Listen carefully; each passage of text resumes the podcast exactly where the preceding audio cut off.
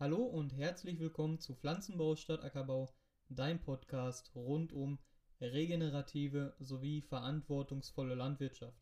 Mein Name ist Lukas Heumann und ich möchte dich herzlich willkommen heißen zum heutigen Thema der Folge Insektizidersatz durch Zucker.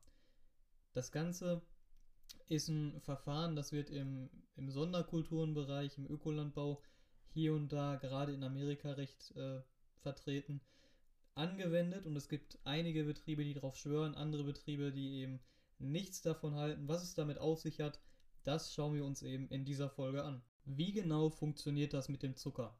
Das ist jetzt wahrscheinlich die erste Frage, die du dir stellen wirst und auch die erste Frage, die jetzt beantwortet wird. Das Verfahren ist recht simpel. Der Zucker wird in normalem Leitungswasser oder eben in normalem ähm, enthärteten Wasser aufgelöst und wird dann auf der Fläche, auf der er eben als Insektenschutzmittel dienen soll, auf der Blattmasse der Pflanzen appliziert. Das ganze System funktioniert darüber bzw. dadurch, weil der Zucker die Brix-Werte, die wir ja auch schon mal besprochen haben hier auf diesem Kanal, ähm, die Brix-Werte sind die Zuckerwerte in der Pflanze, also wie viel Blattzucker eine Pflanze hat. Das gibt Aufschluss über die Blattgesundheit. Und diese Brix-Werte werden sozusagen künstlich erhöht. Und diese künstliche Erhöhung der Brix-Werte, die ja nach der Applikation, ich bleibe jetzt einfach mal im Sonderkulturenbereich, sagen wir ähm, Kopfsalat, die wir nach dem Kopf, nach der Zuckerlösungsapplikation auf dem Kopfsalat haben wir dann logischerweise andere Brix-Werte und dieser, diese Veränderung der Brix-Werte, die stattfindet, ist das gesamte Funktionsprinzip der Applizierung dieser Zuckerlösung und warum sie als Insektenschutzmittel wirkt. Denn durch diese Erhöhung der Brix-Werte machen wir uns zunutze, dass Insekten, gerade die ähm, saugenden Insekten, ein sehr niederes Verdauungssystem haben. Das heißt, dass diese Insekten, wir haben das auch schon mal in einer anderen Folge besprochen, die hier schon hochgeladen worden ist, sie ist schon ein bisschen älter, müsste heißen, warum Insekten keine gesunden Pflanzen angreifen können oder auch einfach nur angreifen. Werde ich dir unten in der Infobox verlinken, kannst du dir gerne anhören. Ist als Background-Wissen für diese Folge ähm, ja, vielleicht gut, wenn man das einfach schon mal gehört hat, weil ich in dieser Folge eben auch nicht nochmal drauf eingehen werde mit dem einfachen oder die einfache Begründung dafür ist, dass es schon mal hochgeladen worden ist. Warum dann zweimal erklären? So, das ist meine Meinung. Ähm, auf jeden Fall machen wir uns zunutze, dass Insekten eben ein sehr einfaches Verdauungssystem haben. Und dieses einfache Verdauungssystem kommt nicht mit hohen Nährstoffgehalten zurecht. Das haben wir ja einerseits im Boden mit den Mikroorganismen, die dann wieder von anderen Mikroorganismen gefressen werden, wo Nährstoffe frei werden weil es eben eine zu hohe Nährstoffkonzentration ist des eingehenden Inputs, die wieder raus muss, wodurch ja Nährstoffe mobilisiert werden. Beim, beim Blatt ist es ähnlich.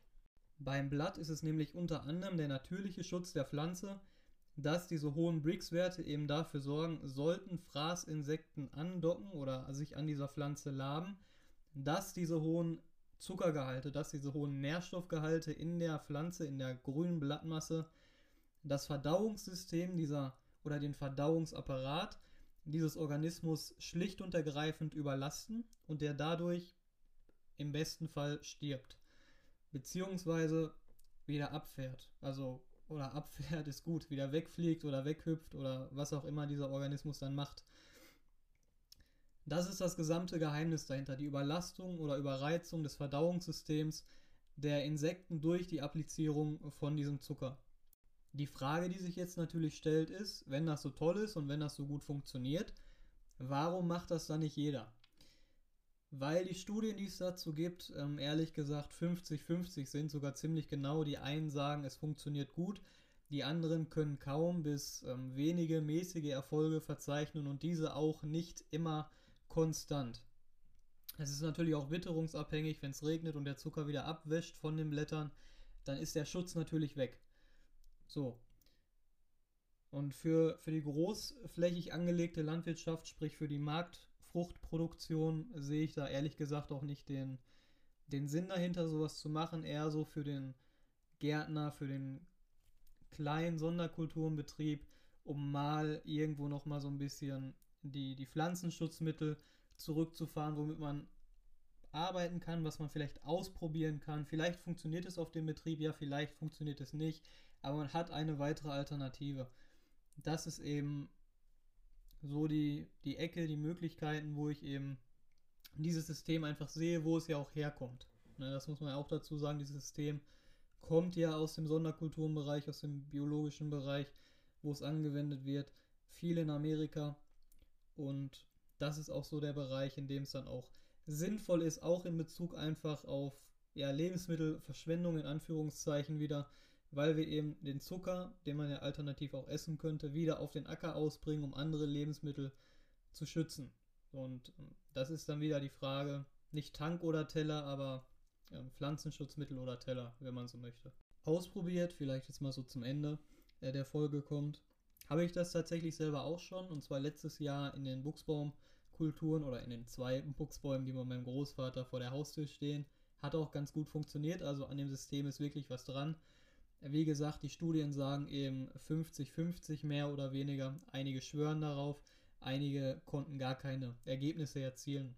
Es empfiehlt sich also wirklich, dass man da, wenn man an diesem System Interesse hat und wenn man eben mit Sonderkulturen arbeitet oder sei es auch nur zu Hause im Garten für die eigene Lebensmittelproduktion, bevor man da mit der ähm, mit dem Insektenschutzmittel durchgeht, dass man dem vielleicht einfach mal ja, eine Chance gibt, einen Versuch gibt. Wie gesagt, bei meinem Großvater hat es funktioniert. Ich werde dieses Jahr auch die eigenen äh, Gemüse Gemüsebeete, Gemüseflächen, wenn man so möchte, für die eigene häusliche Produktion damit nochmal ein bisschen absichern. Sollten sich Insektenprobleme ergeben, ist definitiv besser wie Insektenschutzmittel, gerade wenn es um, um den frischen Verzehr geht.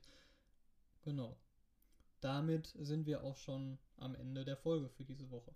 Wenn du jetzt selber noch Fragen hast oder Anregungen, Themenvorschläge, Wünsche für eine eigene Podcast-Folge, dann kannst du mir gerne schreiben. Die E-Mail-Adresse steht unten in der Infobox. Und ansonsten hören wir uns nächste Woche.